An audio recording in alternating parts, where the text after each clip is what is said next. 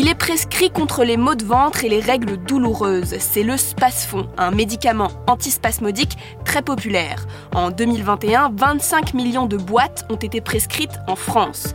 Mais un essai, publié ce mercredi, remet en cause son efficacité. Pourquoi? On pose la question à Tom Gercourt, journaliste à bfmtv.com.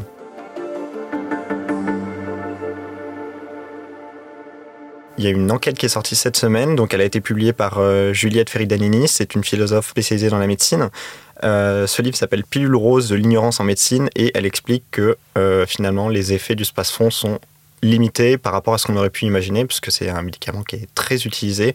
Et pourtant les études qui ont été menées dessus ne permettent pas de supposer que ça marche. La Haute Autorité de la Santé, elle a rendu deux avis, un en 2017 et un en 2018, et globalement, ils sont plutôt mitigés. Elle explique que les effets sont faibles euh, pour tout ce qui va être douleurs menstruelles ou urinaires, et carrément insuffisants pour tout ce qui va être euh, les douleurs biliaires. Donc pour toutes ces femmes qui prennent euh, du spasmon pour les douleurs menstruelles, on peut supposer que l'effet n'est pas vraiment au rendez-vous. Et si les avis sont mitigés, pourquoi est-ce que le médicament est toujours vendu en pharmacie? Alors, le médicament, il a été autorisé il y a 60 ans, et à l'époque, euh, les autorisations étaient un peu plus faciles à obtenir. Euh, aujourd'hui, le médicament ne va pas être retiré pour la raison euh, qui est qu'il n'est pas dangereux. La pharmacovigilance explique encore aujourd'hui que le, le, bénéfice-risque est en faveur du médicament et il faudrait qu'il y ait des études qui montrent qu'il est dangereux pour qu'on se pose la question de le retirer. Et comment se défend le laboratoire qui commercialise le médicament? Contacté par BFM, le laboratoire Teva explique que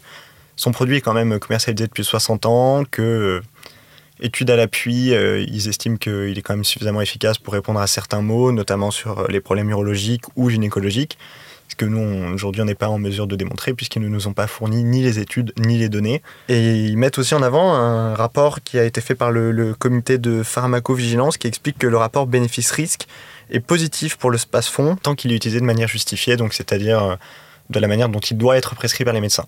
L'auteur de l'essai dont vous avez parlé explique même que la commercialisation du space-fond repose sur un biais sexiste. Lequel? Le space-fond, si vous en avez déjà vu, c'est des petites pilules roses euh, et il y a toute une stratégie marketing derrière. Bien sûr, euh, c'est aussi quelque chose qui a été pensé, en tout cas vendu dans certaines publicités ou dans la manière dont c'est décrit pour les femmes et notamment pour les douleurs menstruelles. Or, ce qu'on a pu découvrir, c'est que aujourd'hui, ça ne reposait sur pas grand-chose scientifiquement. En tout cas, ils n'ont pas été en mesure de prouver que ça marchait. Ce qui ne veut pas dire que ça ne marche pas. Il y a même des, des relents un peu sexistes dans la conception de médicaments parce que euh, on peut voir que selon cet auteur, euh, l'idée c'est que les femmes étaient biliaires. C'est un peu un, dérivé de la théorie de la femme euh, hystérique qu'on a connue au siècle dernier, mais ça ne repose sur rien scientifiquement. C'était plutôt un préjugé. Merci d'avoir écouté la question info. Tous les jours, une nouvelle question et de nouvelles réponses. Vous pouvez retrouver ce podcast sur bfmtv.com et sur toutes les plateformes d'écoute. À bientôt!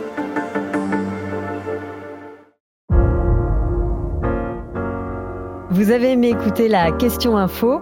Alors découvrez le titre à la une, le nouveau podcast quotidien de BFM TV. Les grands récits de l'actualité, des témoignages intimes, c'est tous les soirs sur vos plateformes préférées. À bientôt